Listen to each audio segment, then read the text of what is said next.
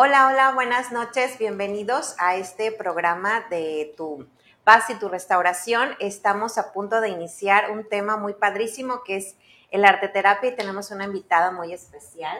Lucía Daniela Montelongo, este, que nos va a estar hablando un poquito acerca de esto.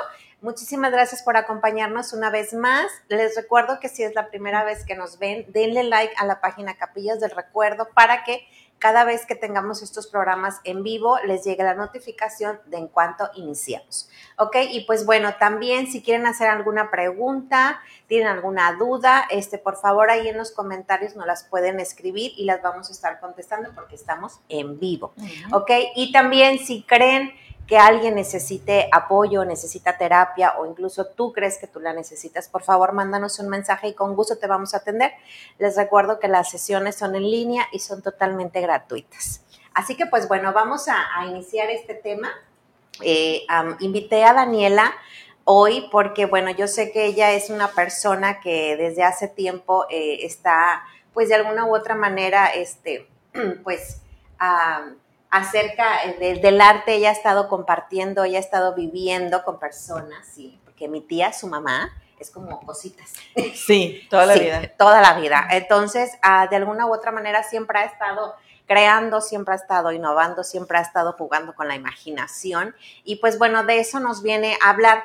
Un, punto importante que quisimos nosotros este, recalcar en este programa es que el arte nos salva vidas, ¿sí? Y ahorita vamos a ver por qué. Entonces vamos a, hablar acerca de eso. Y pues bueno, Daniela, este, a ella es traductora de italiano, español, francés. Ella estudió en la Universidad de Bolonia. Allá estuvo también viviendo 10 años, ¿verdad? Casi. Casi 10 años allá. Entonces, pues bueno, dado a toda esa experiencia que ella estuvo viviendo tantos años fuera, pues ahí es donde ella se reconecta otra vez con el arte y es donde el arte también este, salvó su vida. Entonces, pues platícanos un poquito de, de eso. ¿Por qué decíamos que el arte salva vidas? Sí, definitivamente la mía la salvó porque no es como que te arregle todos los aspectos de tu vida, pero para mí fue un inicio, fue como jalar un hilo y es que como dices tú, yo toda la vida estuve creando de alguna manera, gracias a que mi mamá siempre estaba haciendo algo. Tú conoces, ¿no? Su, su espacio, siempre ha tenido su espacio dedicado a hacer lo que, lo que se le antoja en ese momento y le puede durar meses o años.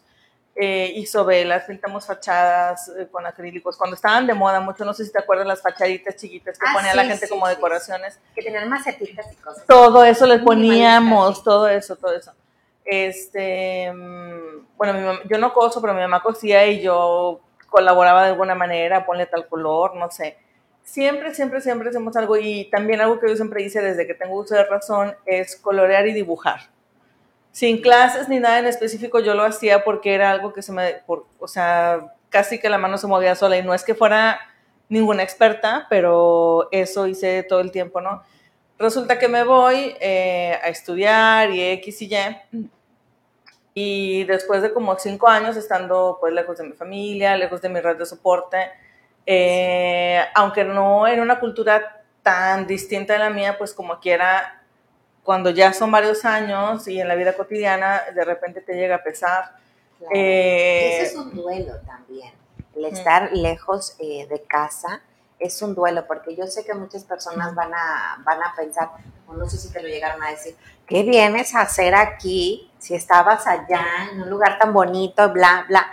Pero es que cuando e, eso que tú dices, esa red de apoyo no está y realmente estás sola. Sobre todo que yo soy muy afortunada de tener una familia eh, en la que, aunque nos lleguemos a rasgar las medias, siempre hay amor, hay una convivencia, hay un entendimiento y un respeto. Entonces, yo extrañaba mucho esta parte, aparte de que en donde yo estaba no era tan fácil hacer amigos.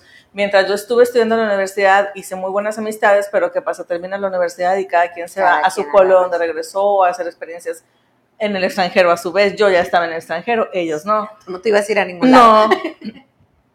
Entonces también donde apenas empiezas más o menos a hacerte un huequito, también ellos se van por sus propios eh, intereses personales o, necesidades. Y eh, entonces, mm, se repite esto cada tanto y como dices tú, es un duelo un poquito acá, otro poquito acá, otro poquito acá. Y pues yo estaba bastante lejos, entonces era bastante caro estar viniendo a ver a mi familia, no me lo podía permitir y sí llegué a extrañar mucho y la verdad es que toda la vida di por descontado esta parte artística, esta parte creativa para mí era como que ahí estaba, era parte de mi vida y ya. Entonces cuando me fui, yo dije, bueno, pues es un hobby eh, y ahorita yo me voy a dedicar, no sé, a aprender idiomas, a, absorber la cultura, etc. Andabas en otro, en otro rollo. Andaba en otro rollo. Eso lo dejaste en el, en el closet. Sí, jamás pensé que lo fuera a necesitar, no pensé que fuera una parte tan fuerte de mí. Y claro, es un pilar para mí, ahora lo sé, pero el caso es que por varios años no lo hice. Y pues andaba... Eh, pues eh, cabizbaja, eh, triste, deprimida y... Me... ¿No te fuiste dando cuenta en qué momento te, fuiste en, ese túnel oscuro hasta que ya pues es que fue, pasando fue una sí fue una serie de cosas no fue nada más la lejanía fue una serie de factores. También rollos de, de, mi vida personal que bueno ahí no entro en detalles porque no salimos mucho del tema pero, aunque nos encanta el chal, pero... Sí, es que de este hecho nos juntamos unos días antes para organizar la plática, yo creo que nos, ¿qué? ¿Cuatro horas? cinco horas. Y eso porque le cortamos de, bueno, creo que ya me tengo que ir por decencia. Exacto, pero... Si no hay, lo hubiéramos seguido. La verdad hay muchas cosas de, de, esto, pero bueno, es como diría una pacientita, contexto, contexto, ¿sí? El, el mencionar el, el, cómo ella se fue a, sin saberlo fue porque yo lo que le decía a ella, para mí eso fue como una depresión sin darte cuenta, si te fuiste deprimiendo y no nos damos esa oportunidad de vivir ese proceso porque muchas personas te dicen, oye, se supone que estás viviendo tus sueños, se supone que estás en un lugar donde tú querías estar. Sí, siempre y traes ese chip. Sí, y cuántas personas quisieran estar donde tú estás o cuántas personas quisieran vivir como tú vives. Entonces, eh, es así como que no tienes por qué estar triste. Sí tienes que estar feliz, pero y, era, sabes que era recién casada y mm, recuerdo haberle dicho a una amiga, es que extraño mucho a mi familia. Y ella, con la mejor intención del mundo, me dijo, pero ahora tu familia es tu esposo. Y yo así de... Eh, ¿perdón? No. no, me estás entendiendo. No es lo mismo, no, exacto, no es lo mismo. Sin quitarle méritos al cocino. No, no, claro que no, pero pues no, no es para nada lo mismo. Este, estamos hablando de una red, no, aparte tampoco sería justo para él que yo eh, pusiera todo ese peso en sus hombros, ¿no? Que cubriera todas mis necesidades familiares y sociales y todo. Entonces... Era algo que tenías que resolver tú. Exactamente. Y como yo nunca había sentido esa depresión, tampoco sabía cómo lidiar con ella. Es más, yo no sabía... Ni siquiera que era eso. Ni siquiera sabía que era depresión lo que yo tenía. Pero él me veía cada vez a pagarme más y más y más y más. Y como que le empecé a comentar que, que siempre hacía cositas con mi mamá y cosas así. Entonces... Empezaste a recordar. Ajá. Entonces él eh, preguntó entre sus amistades si alguien conocía de alguien que diera algún curso de arte, de algo, de dibujo, de pintura.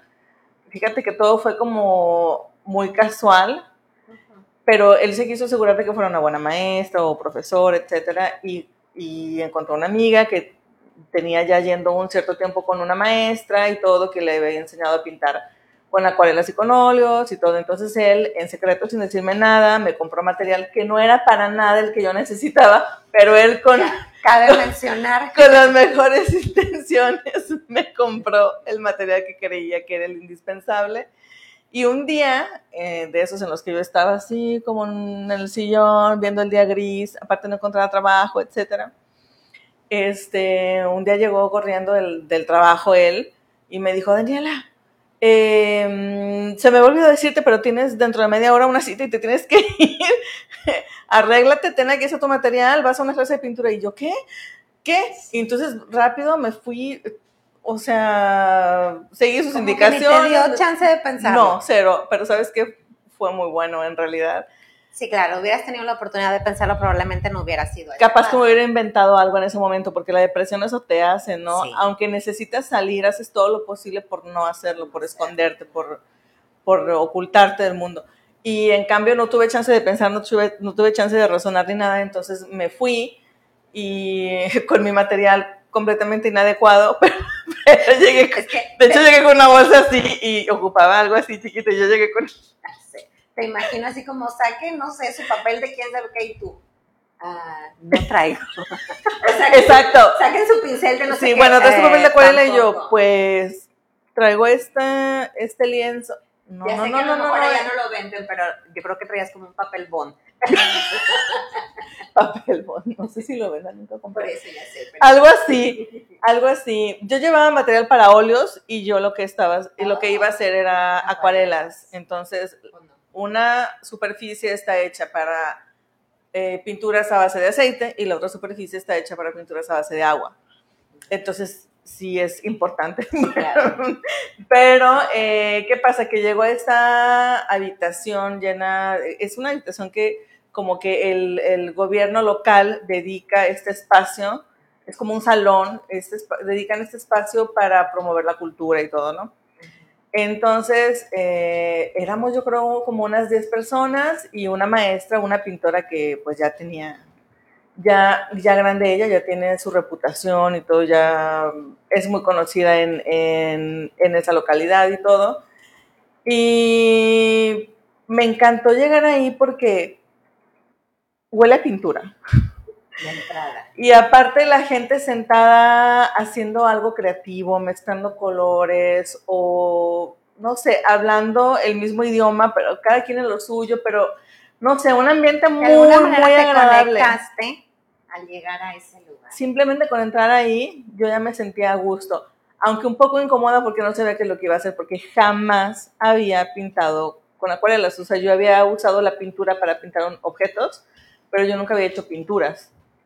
Entonces ella me empezó ahí a guiar, a ver como que en, dónde estaba, mi, hasta dónde llegaba mi conocimiento, mi habilidad y bueno, ya el resto es historia. Em, en realidad no fui tanto con ella, fui, fueron como cinco o seis fines de semana, o sea, sábados nada más, y ya. Pero lo que yo le comentaba a Coco es que ya no dejé de pintar nunca más. O sea, desde el momento en el que llegué ese día, en el que alguien me prestó un pincel y alguien más me regaló una hoja eh, y la maestra me prestó sus pinturas.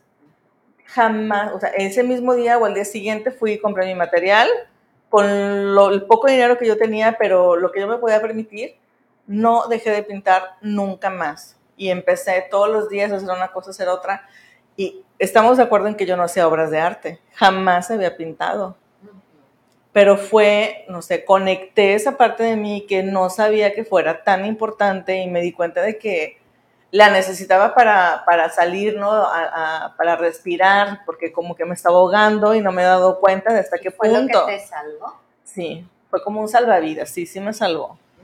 y, y, realmente, como, como decías, era algo que ya conocías, que ya sabías, que ya tenías ahí, pero la depresión eso es lo que hace, te, te, te, nubla, ¿sí? No solo la... te quita las ganas, te quita la alegría, todo, te quita. todo. Entonces hace que tú misma te vayas perdiendo, tú mismo te vayas abandonando al punto de no recordar las cosas que a ti te hacen feliz. Que te empiezas a anular. Exacto, sí. Entonces, uno de los, de los trabajos que yo hago con los pacientitos es que les digo que hagan una lista de las cosas que les hace feliz, entre otras cosas, ¿verdad? Pero les digo, eso es como tu protocolo de emergencia. Cuando yo me siento mal, me siento abrumado, me, estoy, me está dando un ataque de ansiedad, por ejemplo, recordar esa lista y saber, a ver, ¿qué, qué me gusta a mí hacer? Sí, me gusta colorear, me gusta pintar, me gusta recortar, este, me gusta leer, me gusta escuchar música. Entonces, entre más cosas tengas, sí, que te guste hacer, que te hagan sentir bien, pues eso es lo que te va salvando. Sí. Pero sí, la Tienes que empezar por algún lado aparte. Exacto, el, el, iniciar, que era algo que también hablábamos el simple hecho de, iniciar con algo, yo cuando le, comentaba que empecé con el tejido. Ah, sí, sí, sí. Que yo en mi vida, en mi vida, cuando mi abuela me ponía a tejer, que le decía, ¿a quién le rechina el estambre? Pues obviamente era a mí, que acabé con unas agujas del número 12 o del, sabrá Dios, de que, pues fatal. Total que, bueno, alguien me manda un mensaje eh, diciéndome, compartiéndome un video. Muchos años después de esto, de, la experiencia con, con, mi abuela. Muchísimos años después. o sea, eras una niña cuando hacías eso. Claro, para tejer con gancho. Y, le decía a Daniela, hasta le enseñé una foto, hice una colcha. Y ella así como que, qué? Tú, con una colcha con gancho, ni siquiera dos agujas, con gancho. Y es una cosa impresionante, pero aparte cuando la ves, lo que tú creaste, que tú lo ves, dices, ¡Oh! Diría mi hijo, no me la estoy creyendo. Sí. Sí, o sea, yo lo hice, o sea, yo fui la que este, realizó todo ese trabajo. a una cuestión, yo lo creé, yo lo hice. Pero ¿a poco no empiezas desde antes a ver qué color le voy a poner? Ah, claro. No, mejor le voy a, a mucho antes de empezar a tejer, ya estás viendo qué colores vas a combinar y si haces tal nudito o mejor este otro Sí, o... claro. Ah, por supuesto que me aventé 250 mil videos y eso, eso hacía que yo ya no pensara en lo que me perturbaba en ese momento. Pero ya tienes una motivación, ¿no? Porque Sí. ya no es distraerte a lo tonto para como en el arte o embobarte, sino que Sí, ya claro. tienes una motivación, estás aprendiendo algo y ya- es que ya te cambió, en ese momento ya te cambió. Claro, porque también algo de lo que hablábamos en, en esa cuestión de, de arte, que le decía yo, es muy parecida a la terapia. ¿Por qué? Porque tienes que tener atención en algo, tienes que ser muy observadora. ¿sí? Para aprender, por ejemplo, para ver lo que estás haciendo, tienes que tener esa imaginación, esa capacidad de crear, ¿sí? Para tener un fin. Y en la terapia es eh, psicológica o emocional, es algo muy parecido. Tienes que tener un propósito, porque quieres acabar hacer, haciendo algo, o Lo- siendo tú alguien. Pero lo padre es que estás motivado, ¿no? Porque aunque quieras hacer la cosa más sencilla del mundo como un fondo, o sea, tal vez no quiero hacer la super pintura, el super retrato, pero un fondo. Si yo no me espero los cinco minutos para que se, Se seque. se seque la capa antes de poner otra, yo voy a arruinar mi pintura y no hay nadie que me venga a regañar, nadie que me venga a decir, yo solo estoy interesada en hacer esa segunda capa, pero estoy tan desesperada que la quiero hacer ya en este momento. Y qué pasa, pues que la riego, entonces no me queda más que, no tengo a quién echarle la culpa absolutamente. Pero como estoy motivada, no lo ves todo negativo, o sea, es como que, "Ay, bueno, Pero ahí- está bien, y entonces Y ya... ahí entramos con otro, otro término de, de terapia psicológica. Me tengo que dar la oportunidad de que si cometo un error, aprender de él, sí, y, y seguir, pero seguir intentándolo. Exactamente. Y tener lo que también hablábamos, tener paciencia. Una de las cosas, en el arte pues se entiende que es mucho, ¿verdad? Pero en este caso pues vamos a hablar de, De la pintura. pintura, porque pues es lo que ella hace, pero pues es una cosa que también se necesita paciencia. Para yo cambiar mi estilo de vida, para yo cambiar mi pensamiento, Sí. para yo salir de ese hoyo en el que me metí, necesito ser paciente conmigo. Y es difícil porque cuando estás, cuando te sientes tan sofocado, quieres salir ya, ya no lo quieres sentir. Quieres que se acabe rápido, pero eh, es, es un proceso que es más lento de lo que uno quisiera que fuera, pero pienso que es muy seguro, o sea, no vuelves atrás. Eh, por ejemplo, si, si hice, volviendo a, a tomar como ejemplo lo de no dejar secar el tiempo suficiente, tal vez yo las primeras veces no sabía ese era el problema, pero después de haberla regado varias veces dije, ah, a ver, ¿qué pasó? Y voy y me veo otros videos y todo, y entonces aprendes y ya no vuelves a, co- a cometer este error, o tal vez muy esporádicamente. Porque Y te vuelves más observadora, te vuelves Exacto. más atenta. con el tiempo esto lo vas aplicando también en ti mismo. No es inmediato, No, pero sí. Sí es te un ayuda mucho. proceso que lleva tiempo. La terapia no es magia, lleva tiempo.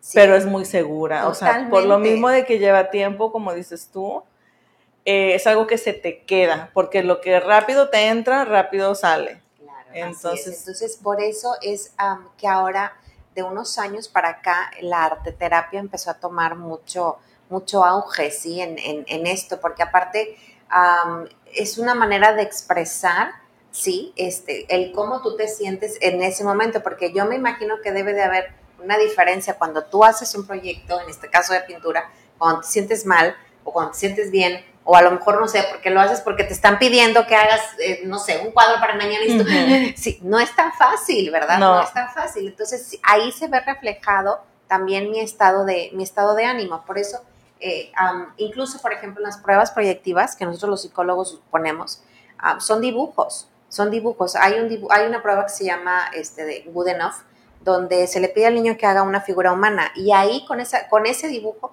yo puedo sacar este, la edad eh, mental, ¿sí? la edad eh, del niño, el nivel de inteligencia del niño con un dibujo. Sí, por eso es tan importante el, saber, ¿verdad? O el no sentirse mal cuando yo le pregunto a un niño, a ver, dibújame una persona y no. Es que no se dibuja. Es que no sé dibujar, porque otra de las indicaciones que uno da, no se valen los monitos de palo. Sí, entonces así como ¡ah!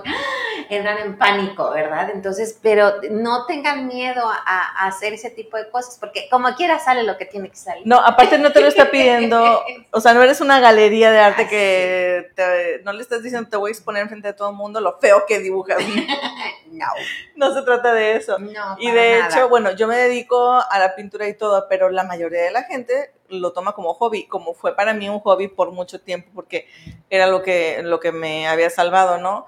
Entonces a lo que voy es que no tienes que hacer obras de arte, no es necesario que te quede perfecto para que te sientas bien. A veces no tienes ni que hacer nada, a veces solo decides los colores o planificas cómo quieres hacer una cosa, cómo quieres hacer la otra, o mojas un poquito el papel solo el contacto, ya fue terapéutico, o sea, de hecho... acomodar la mesa cuando decía, ¿no?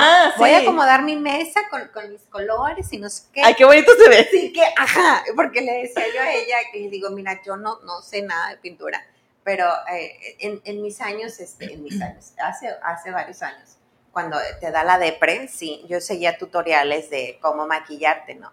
Y ni me maquillaba, ni iba a ningún lado pero acomodada como dice ella, ¿no? Que si el polvo, que, y luego, ay, no tengo de este, me falta aquello, que... Ya estás pensando en otra, en otra cosa. Que al final de cuentas, uno, uno de los ah, principales, eh, pues lo que queremos lograr con esto es sacarte de ese contexto en el que te metiste y que difícilmente, ¿sí? Cuando uno trata, porque ¿qué es lo primero que nos dicen casi siempre? Vete a caminar o haz ejercicio. Es que actívate, cambia de actitud. sí, sígame para más consejos. No es tan fácil, no es tan fácil, la verdad. Uno no está deprimido porque uno quiera. e incluso eh, las personas que hemos pasado por algún momento de depresión no me van a dejar este, mentir, pero es bien difícil cuando te dicen, es que tienes una vida por delante, o es que tu familia, o es que... O tienes mucho más que otras personas. Ajá, y no tienes por qué quejar. Es que cada vez que te dicen eso, la verdad es que te sientes peor, porque no es que no tengas la capacidad de darte cuenta de todas las bondades que tienes o lo bueno que la vida ha sido contigo. El problema es que no tienes la capacidad de disfrutar todo eso que te están mencionando. Entonces es como poner el dedo en la llaga cada vez que te lo mencionan. Yo sé que, como decías tú, con la mejor intención te lo dicen y te hacen ese comentario. Sí, yo no lo dudo. Pero, eh, pero lo que hace la depresión es eso, ¿verdad? Y una de las cosas que yo también les, les calco mucho es que, por ejemplo, si yo en algún momento decido, ¿verdad?, incursionar en esto de las acuarelas, es, es un material que yo tengo ahí en casa, que no importa si está lloviendo, si está haciendo frío, si no tengo gasolina para ir a la clase a donde se supone que tengo que ir, o por ejemplo ahora que estuvimos en pandemia, que las personas que les gusta hacer ejercicio, que no estoy en contra de los que hacen ejercicio, cabe mencionar. Es otra herramienta. Es otra, herramienta, sí. Pero aunque dices, ¿y ahora cómo lo voy a hacer? Yo, o sea, mi vida era irme al gimnasio todos los días y así, pero por ejemplo, esto es algo que tienes ahí en casa, que incluso lo puedes hacer en tu bolsa de que cuando te vayas, por ejemplo, de viaje, te pones nervioso en el avión, pues empiezas a dibujar, o te pones nervioso porque estás en un, en un viaje que no sabes qué esperar de eso. No lo sé, es algo como muy práctico. Y de hecho los acuarelas tienen esta versatilidad que otros medios no tienen, porque en la acuarela puedes hacerte una paletita chiquititita, mini, en una cajita, porque eh, la pintura se endurece y tú la vuelves a activar con agua. Entonces, pero no se te desparrama como como un acrílico y no huele como huelen los óleos, o sea, no molestas si vas, si vas viajando, no molestas a nadie más, o si estás en un café o en la plaza, no molestas a, nadie. Eh, y te los puedes llevar en un paquetito chiquito, puedes tener tus hojas, o sea, dos pinceles, un vasito con agua, y hay mucha gente que disfruta pintando al aire libre, para, o sea, hay toda una corriente de gente que pinta al aire libre, con la acuarela cierran sus, sus, cosas, también con otros medios, pero con acuarelas, vaya, me refiero a que es muy práctico. No es mi caso, yo prefiero pintar en mi, en mi mini estudio, eh, pero pues hay, o sea, vaya, hay preferencias, es, muy, es muy versátil, es muy versátil y es muy económico también, es, es, una pintura muy económica, puedes encontrar para todos los bolsillos, ya depende de lo que tú le quieras dedicar, pero de verdad que puedes empezar gastando 100 pesos, 200 pesos. No necesitas gastar más para empezar y te da mucha satisfacción y, te relaja. Mi esposo hasta cuando me veía fúrica o triste o algo, de repente él solo me empezaba a acomodar las cosas en la mesa y me decía, ven, siéntate. Y yo, es que no quiero. Entonces terminaba. Ya sabía. Sí, o sea, él ya sabía que me, que me sentaba ahí y era, o sea, es infalible para mí. Y para él, por ejemplo, yo lo veía histérico. Siéntate, mi amor, mira, ¿por qué no lees este libro? Porque ama leer. Entonces nos encontramos la manera en la que ya sabemos. Pero es que no sé qué, bueno, sí, ahorita platicamos, pero mira, lee un ratito, dedícale 10 minutos y, ah, mm, y ya. Y eso es parte del autoconocimiento. Por eso también es importante que nosotros mismos nos conozcamos, ¿sí? Porque a veces creemos, eh, crecemos con ideas muy limitantes, como, es que a mí siempre me dijeron, eh, por ejemplo, mi abuela, que yo sé que no lo sé con mala intención, ¿verdad? me rechina el estambre. Entonces, o sea, yo no puedo tener porque a mí me rechina el estambre, ¿sí? Entonces, pues no, o sea, yo ni pensar que yo volvería este, a... Es como el típico maestro que en la escuela te dice que eres pésimo en inglés o pésimo ah, en matemáticas, ¿no? Claro, que no vas a hacer nada nunca. Entonces, nosotros vamos creciendo con esas ideas limitantes. Entonces, ¿qué pasa? Yo necesito este, reestructurarme en ese sentido y encontrar cuáles son mis verdaderas capacidades y habilidades, porque eso es lo que me va a terminar salvando. ¿ok? Entonces, por eso necesitamos conocernos y saber sí, cuáles son esos puntos eh, que a lo mejor no he experimentado, no he explotado como tal, pero que ahí están y que, como dices tú, a lo mejor no es para que yo eh, monte una galería, lo cual puede pasar. Sí, porque sí no sabes qué pasar. Digo, hay muchas historias, ¿verdad? De personas que, oye, yo empecé esto nada más porque, pues, me lo recomendaron. Tú ni siquiera querías tejer No, es como, no sé si aquí una vez lo comenté, este, nos pusimos disque a dieta en una ocasión y ahí venía una receta de hacer granola, la cual la hice como se me dio mi gana, con 250 mil calorías más. no siguiendo la receta. Que no, este, ni porciones ni nada, digo, se nota. Ah, y resulta que empezamos casi hasta un negocio y ya vendemos granola y demás. O sea, y no fue la intención. Digo, fue por una cuestión de salud que empezamos a hacer esto y resultó otra cosa, ¿sí? Entonces, son, son situaciones que no te vas a dar cuenta si funcionan o no, a menos que lo intentes. Y es algo que sí tenemos que intentar. Exactamente. A lo mejor no va a ser lo tuyo. No pasa de que lo excluyas e intentes otra cosa, sí. Sí, pero de eso te va llevando a, a hacer más. ¿ok? A decir, ok, como que esto no me agrada mucho, pero bueno, le voy a intentar por otro lado, le voy a... Y el, simple hecho de darte esa oportunidad de experimentar. Exactamente, porque también hay otros aspectos que no son tan evidentes en todo. Por ejemplo, hay quien dice, me encantan las acuarelas, pero no soy muy bueno, pero sabes que me encanta y si soy muy bueno, me encanta hacer mis propios pigmentos y los vendo. Hay pequeñas empresas mexicanas que se están dedicando hacer sus propios pigmentos y los hacen iridiscentes, tornasoles, o los hacen un poquito más opacos, o más así, o más así.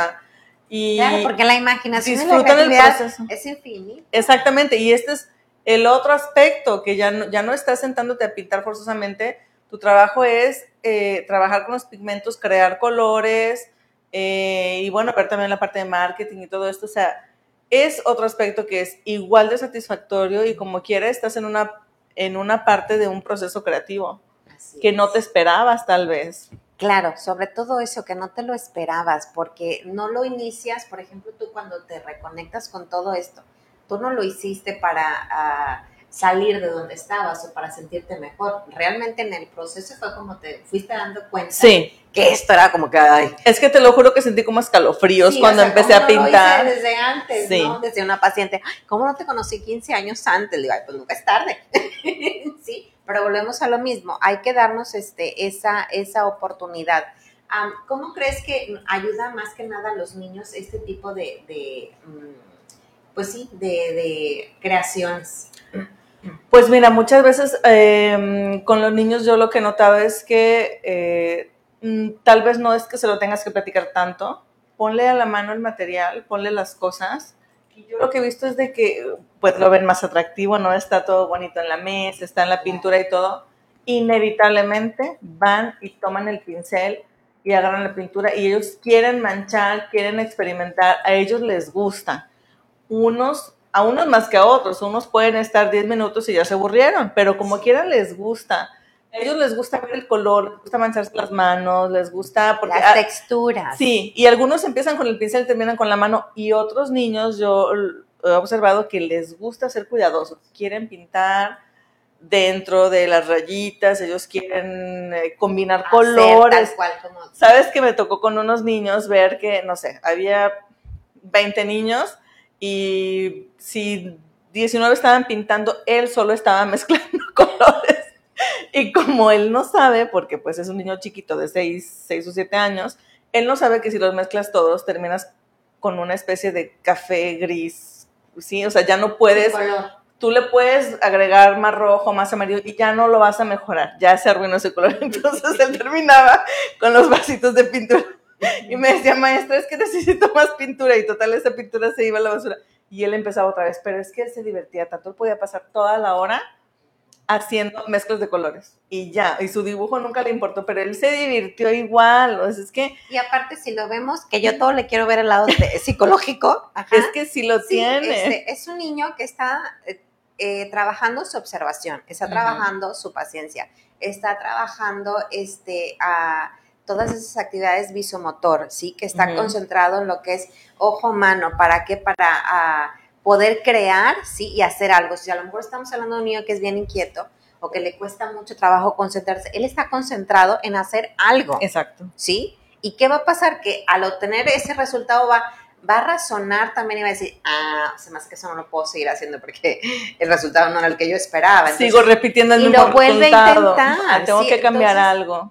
Entonces, definitivamente, ok, porque eso es lo que pasa mucho en el kinder cuando los papás no reciben el trabajito de, ¿y el niño qué hizo?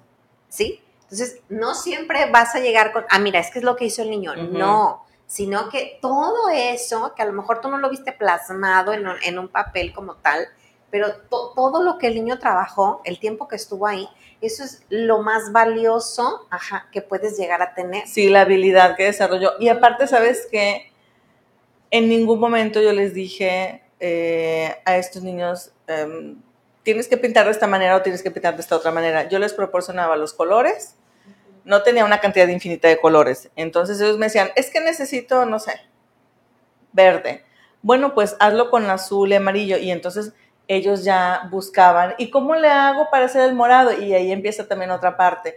Eh, pero volviendo a lo de no les decía si estaba mm, hecho bien o mal, es que no es, no tiene por qué estar mal hecho. Es un, cada niño lo hacía de manera diferente, había quien mezclaba todos los colores, había, había quien quería hacer todo con un solo color, y es que eso está bien, que es lo que a muchos nos arruinaron, tal vez, bueno, no en mi caso, pero, pero sí me han llegado muchos comentarios de otras personas eh, comentándome sus experiencias cuando estaban chicos en la escuela y en la clase de artes plásticas, les decían, es que lo hiciste mal, es que no se te da, es que no eres bueno. Pero no es cierto, es que tu maestro tenía una cierta idea de cómo tenía que estar hecha esa cosa, y, y, por eso... fuera así. Exactamente, pero no tiene por qué ser así, pero para nada. Digo, Van Gogh no vendió un cuadro en su vida y, y, ahorita se venden por millones y, millones de dólares. Entonces nadie lo quería cuando estaba vivo y ahora resulta que es de los maestros, ¿no? Entonces en realidad todo, todo depende del cristal con que se mire y... Y ahí trabajas el autoestima también, ¿sí? Cada vez que estás reforzando a eso, cuando le dices, oye, ya el trazo te sale mejor o esta combinación de color yo no la conocía o te quedó muy bien, todo eso también este, se va trabajando en, De hecho, había una niña más grande que le gustaba ya, como que ya tenía una cierta experiencia haciendo manualidades y pinturas, cosas en su casa, y se sentía muy orgullosa de lo que hacía, pero cada vez que pintaba decía, es que me quedó feo, es que me quedó horrible, y siempre criticando y viendo siempre lo feo. Y yo le decía, pero ¿por qué sí te quedó muy bonito? Y sí le quedaba muy bonito, tenía mucha habilidad, porque aparte de que también era más grande y tenía experiencia, forzosamente tienes más habilidad. No, es que no, no sé qué, y no sé cuánto. Entonces yo le empecé a decir, pero mira, te quedó de esta otra manera, y, y como que, ah, no lo había pensado, ¿no?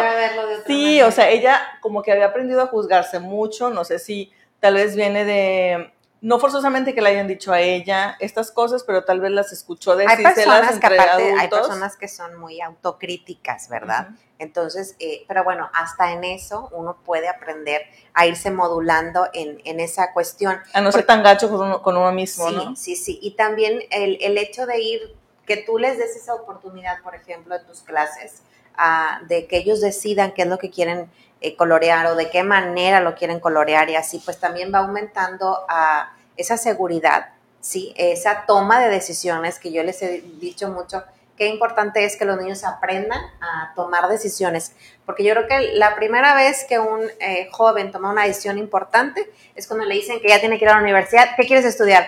Uh, um, no sé. ¿Por qué? Porque no se, les da esa, oportunidad de ir decidiendo, ¿sí? Claro que a veces me dicen, ay, si le digo yo que qué se quiere poner, no, pues ahí me quedo tres horas.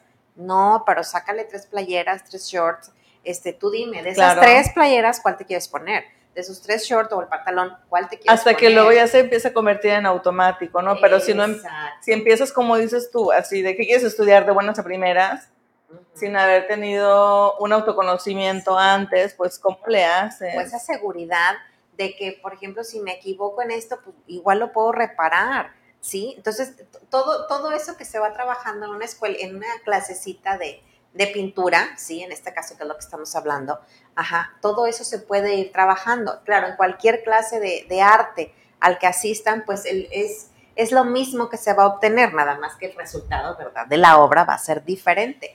Algo que me gustó mucho que me habías comentado ah, de la experiencia que tuviste cuando expusiste dos de tus, dos de tus ah, pinturas. Tres, por favor. Ah, perdón, fueron tres. tres. Sí, eso me pasó a encantar ah, cuando mencionabas el cómo te las habían regresado las pinturas después de la exposición. Sí, eh, lo que pasa es que yo vivía en ese entonces en Cesena, que se encuentra en el norte de Italia, en la región Emilia-Romagna pero la exposición fue en Roma y podías asistir o no asistir.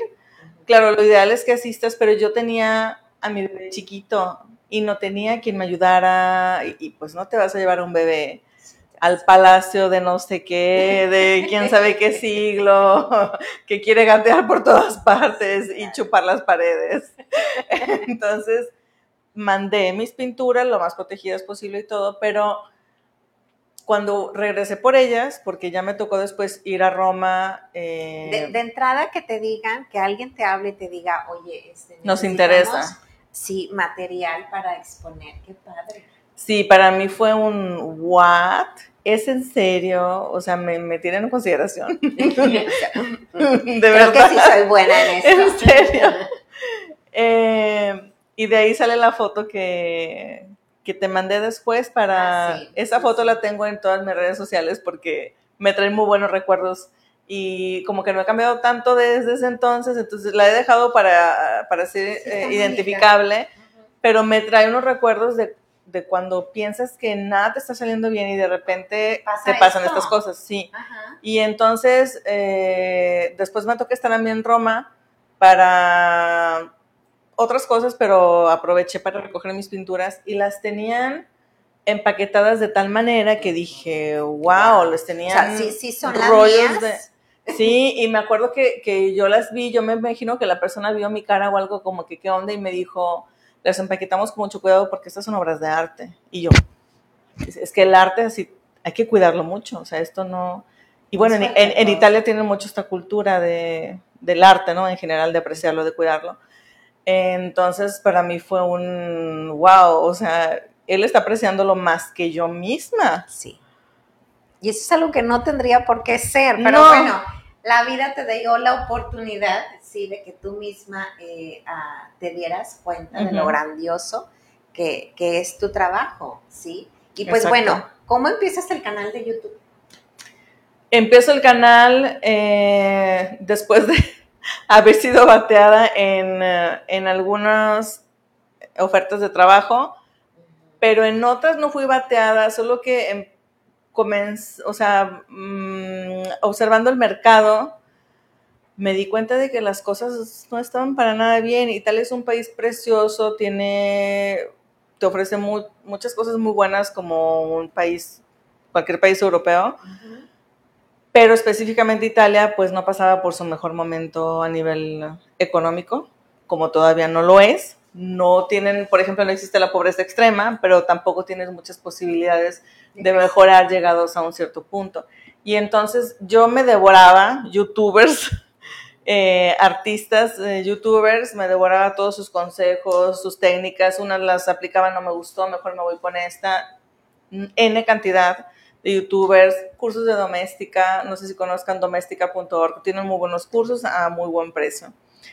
Eh, aunque en mi canal de YouTube también encuentran un, curso gratis, es que es gratis y sabes que a mí me hubiera encantado. Está padrísimo, la verdad está padrísimo porque... A mí me hubiera encantado que me enseñaran de ah, cero, cero, cero, cero. Porque yo, yo te decía, se me hizo tan similar al, al video que a mí me mandaron de YouTube eh, para aprender a tejer, que decía esa palabra desde cero, para principiantes, que hace como que el que no aprendes porque de plano. Y a veces sabes que dice para principiantes y no es para. no O dar muchas cosas por descontado. y yo, pero qué papel, qué pincel. Con, nombres así como bien raros y tú dices, ¿ah? ¿de qué estás hablando? O sea, ¿qué es eso? Sí, pero eh, cuando me dices, ay, si ves mis videos, sí, sí los veo. Eh, pero la verdad es que está súper explicado, súper bien, súper sencillo que la verdad dices tú, es que, eh, te decía yo el, el, video del pinito de Navidad, ay, se me hace que sí puedo, la verdad, pero sí te da como que esa, sí, la idea, ganas, Ajá. de, y, y, lo que hablábamos a un inicio, en ningún momento pasó por tu mente, quiero pensar, voy a hacer un canal, voy a tener un canal de YouTube. No, fue con el tiempo, fue de nuevo una serie de cosas que me fueron llevando por ahí en el que yo dije, porque yo me devoraba los canales de YouTube y dije, ¿por qué no encuentro un canal que me diga, hey tú, no sabes absolutamente nada, mira, déjame te digo lo que es este pincel, porque no es lo mismo que este pincel o que este o que este. O te enseño esta hoja, que sí es una hoja de papel, pero no es cualquier papel. O sea, no puedes irte a comprar una cartulina, no puedes irte a agarrar una hoja de máquina, porque no, no sirve, básicamente no sirve y encuentras, entras en todo este mundo y dices, bueno, y entonces ahora que ya encontré el papel para acuarela, acuarela, pero hay 200 tipos, ¿cuál voy a comprar? Este está muy caro, este no sé qué. Entonces dije, no encuentro un canal. Así. Y yo como que necesitaba decirlo y necesitaba contarlo y como que me empecé a sentir parte de esta comunidad y dije, pero es que ¿por qué nadie hace esto? ¿Por qué nadie hace lo otro? Y entonces empecé a hacerlo yo también. Y empecé por ahí a encontrar una oportunidad como que encontrar también mi huequito en la vida, ¿no? Mi, cómo es, cómo mm, eh, llevarlo a nivel profesional, a nivel carrera. Eh, pero definitivamente no era algo que tenía planeado. Yo me fui a Italia a estudiar interpretación y traducción. No, no, y regresaste toda una youtuber. Me regresé con marido, con hijo y con un canal de YouTube. Ajá, entonces, ah, ese es otro de los beneficios que haber regresado al mundo del arte, ¿sí? Eh, todas las, cosas buenas que ha hecho en tu vida y que eso es lo que queremos nosotros, que, las personas que nos están viendo ah, se den esa oportunidad. La arte terapia, la verdad, es que es, uno de, es una de las prácticas más preciosas, más divertidas y las cuales tiene un sinfín, ¿sí? De cosas, de materiales que, que puedes tú hacer y crear que, no, se acaba. La verdad es que esto, esto es lo, mejor, porque no se acaba. Y aparte, obtener un beneficio más como el, ok, aparte de que me estoy sintiendo bien, me está gustando, pues hasta ya puedo tener, eh, ah, porque digo, cuando tú iniciaste, pues no pensabas que ibas a hacer un canal no, de para nada. ¿No? Y de hecho no, no, no, no, pero, pero por supuesto que no. Yo pintaba porque era lo que me dejaba respirar. Yo me sentía sofocar y esto me daba, me ayudaba a respirar y sentirme mejor como hace tiempo que no me sentía y cada vez más, porque yo no solté el pincel desde entonces. Claro, no es que aparte te sientes bien, es, lo que yo te decía, después de la super colcha que me aventé, o sea, he hecho muchísimas otras cosas más, porque una Hasta dices, sí me quedó bien, a ver, déjame sí, esta otra cosa, Exacto, entonces ya no puedes parar, no puedes parar porque es algo que te está, te está haciendo tanto bien te está gustando tanto, Exacto. sí, que no es ni que voy a vender porque ni vendo, ni de repente le dice, ¿por qué la estás desbaratando? Me comí unos cuantos puntos X, o sea, de repente veo agujeros así como de, nadie lo vio, ajá, pero aún así dices tú, no quiero dejar de hacer esto. Porque Exactamente. me estás sintiendo bien. Exactamente. Y si dices tú, por ejemplo, no tengo la lana para comprar a lo mejor ese material que yo quisiera, pero también te motiva a decir, es que yo quiero ese estambre que está bien caro. O si no sacrificas otras cosas. Claro, claro. O te esfuerzas en, a ver, ¿cómo le hago para conseguir, sí, o pagarme ese curso o ir a esa clase?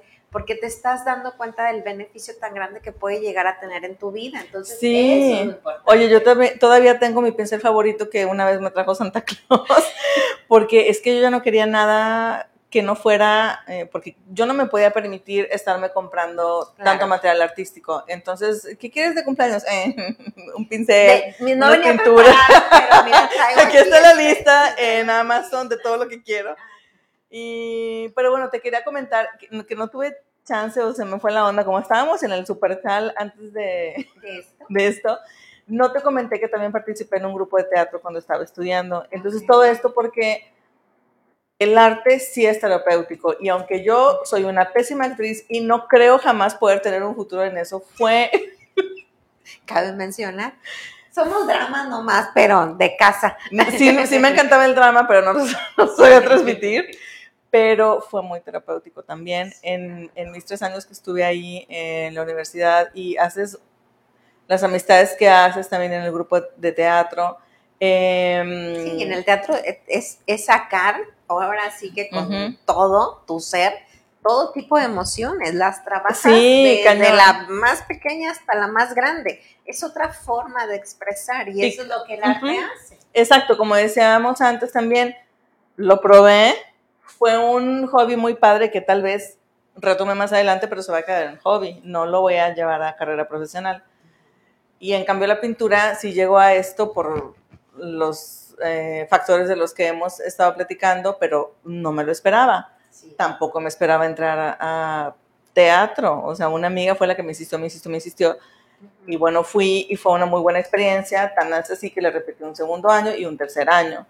Entonces, sí fue terapéutico, sí me ayudó y después se acaba la universidad y estoy ya con mi esposo en, en, en Bolonia y todo, y mis amigos ya no están y todo, y entonces, ¿y ahora qué hago? Y sí había más grupos de, de teatro, pero yo sabía que eso no era lo mío, mío. Entonces, por eso. tiene que dar con, lo que es para Pero lo probé. lo probé. Entonces tienes esa experiencia. Yo a veces, cuando a mí me preguntan en el consultorio, bueno, entonces dime qué hago para estar bien o dime cómo le hago, sí, pero mucho es que quieren que tú les digas lo que van a hacer. Pero es que eso que es muy, a lo mejor, muy choqueado de es que lo que te gusta a ti no me va a gustar a mí, o lo que a mí me gusta a lo mejor no te va a gustar a ti. Si yo le digo a alguien, ponte a tejer, van a decir, ay, ni que fuera abuelita, ni que fuera viejita, o hace mucho calor. ¿Qué es lo que tú pensabas antes, tal vez? Sí, pero por supuesto que sí, ¿ok?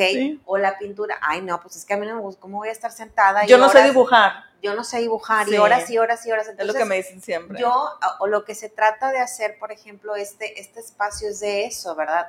E, esta es una opción más que yo les quería traer, ¿verdad? Y platicar sobre de esto para aquellas personas que necesitan tener esa fuga, sí, o necesitan sacar eso que traen atorado y todavía no han sabido cómo hacerlo o no han dado con esa actividad o con esa terapia, sí que les puede ayudar, pues bueno, esta es una opción más. Este, Daniela, ¿dónde te podemos eh, contactar? Porque está dando cursos, déjame decirlo. sí, estoy dando cursos eh, por el momento en mi casa, eh, pero me pueden contactar en Facebook, estoy como Dani Monteart. Igual en YouTube estoy como Dani Monteart, pero en Facebook está como el, el botón automático. Okay. Eh, por ahí en algunos anuncios sale mi, también mi WhatsApp si quieren, si quieren información más específica pero ahí estoy, yo estoy ahí en las redes sociales. También tengo Instagram, no tan activa en el sentido de que no publico tan seguido en Instagram, pero sí reviso por si alguien me escribe, alguien me pide algo. Entonces, en, cualquiera de estas tres plataformas, ahí estoy, en las tres como Dani Monte Art. Ok, y otra de las cosas que antes de que se me olvide, porque ya casi nos vamos, a lo que mencionabas, que esa es otra ganancia aparte de, que te ayudó a mejorar tu estado de ánimo y a salir de esa depresión en la que estabas, aparte que dices tú, sí soy creadora de arte, sí puedo hacer esto, aparte de que tienes un canal de YouTube, lo que comentabas de los mensajes que, en ese canal te ponen las personas de, de oye, vi tu canal, este, no pinté, pero te vi. Y Algo completamente inesperado, sí. Sí, entonces ese tipo de mensajes no nada más rescatas a alguien, te sigues rescatando tú, hasta el día de hoy te sigues rescatando tú. Es cierto, porque no es lineal, o sea, como no es como que encuentras la felicidad y ya. Sí. no. Entonces, a veces tropiezas o algo y, y sí empecé a encontrarme con estos comentarios. Primero en mi canal, viendo videos que yo había puesto de tutoriales o de mi curso, sobre todo en mi curso, es donde tengo muchos comentarios agradeciéndome pues que comparto eh, mis conocimientos y todo y muy apreciados obviamente porque pues cuando empiezas no te conoce nadie y pues obviamente nadie te escribe y poco a poco la gente te empieza a comentar y dices ay qué bonito pero lo que me pareció bastante satisfactorio y, y que me conmovió muchísimo fue una señora como de 70 años que me escribía de Ecuador o de algún país de Sudamérica que no recuerdo en este momento pero me escribió diciéndome que, que ella siempre quería, había querido pintar y que muchas gracias por mi curso y que sobre todo le estaba sirviendo mucho en esta época de pandemia, que esto me lo escribió creo el año, el año pasado, y que era lo que le estaba ayudando a no deprimirse todos los días. Te lo juro que jamás me hubiera esperado un comentario así, mucho menos de alguien que está tan lejos de mí. Y como esos comentarios empezaron a parecer más parecidos, señores, chavitos, que no me lo esperaba. Y después inicié una, una, serie de videos que se llaman Sketchbook Sunday, que se trata de hacer pinturas de una manera más informal, ya sin, sin intentar que te queden perfectos ni nada, simplemente abres tu, tu sketchbook y hacer algo. Entonces yo hago algo eh, completamente improvisado en tiempo real eh, los domingos y a veces pregunto, ¿no? ¿Y qué tal les está yendo? ¿Cómo, cómo van? ¿Ya pintaron el ojo? ¿Qué sé yo? Y hay personas que me ponen, sabes que no estoy pintando nada, pero es que me relaja tanto verte pintar. Solo por eso estoy aquí. y yo así de, ¿es en serio? Jamás...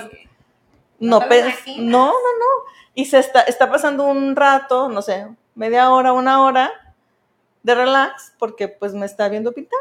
Exacto. Solo por eso. Esa es otra ganancia, sí, que ella ha tenido en este en este camino, sí, que ahora sí que sin querer queriendo, ¿verdad? Ah, la fue, ah, fue reconstruyendo tu vida y trayéndote muchas cosas buenas y positivas. Y así es como nosotros queremos que usted que me está viendo, así muy de canal, este, se dé la oportunidad, se nos demos esa oportunidad. Todos merecemos darnos esta oportunidad. por favor. De salir, sí, de esa nube gris en la que a veces pues ahora sí que sin querer, porque nadie, nadie se levanta hoy con, ay, yo quiero estar en depresión. No. No. Entonces, pero a veces no nos damos cuenta de, eso y evidentemente pues menos sabemos cómo salir. Pues bueno, Daniela, pues muchísimas gracias por gracias acompañado. Por invitarme. que viendo combinamos en color azul el día de hoy, no nos pusimos de acuerdo, pero estamos conectados. De hecho.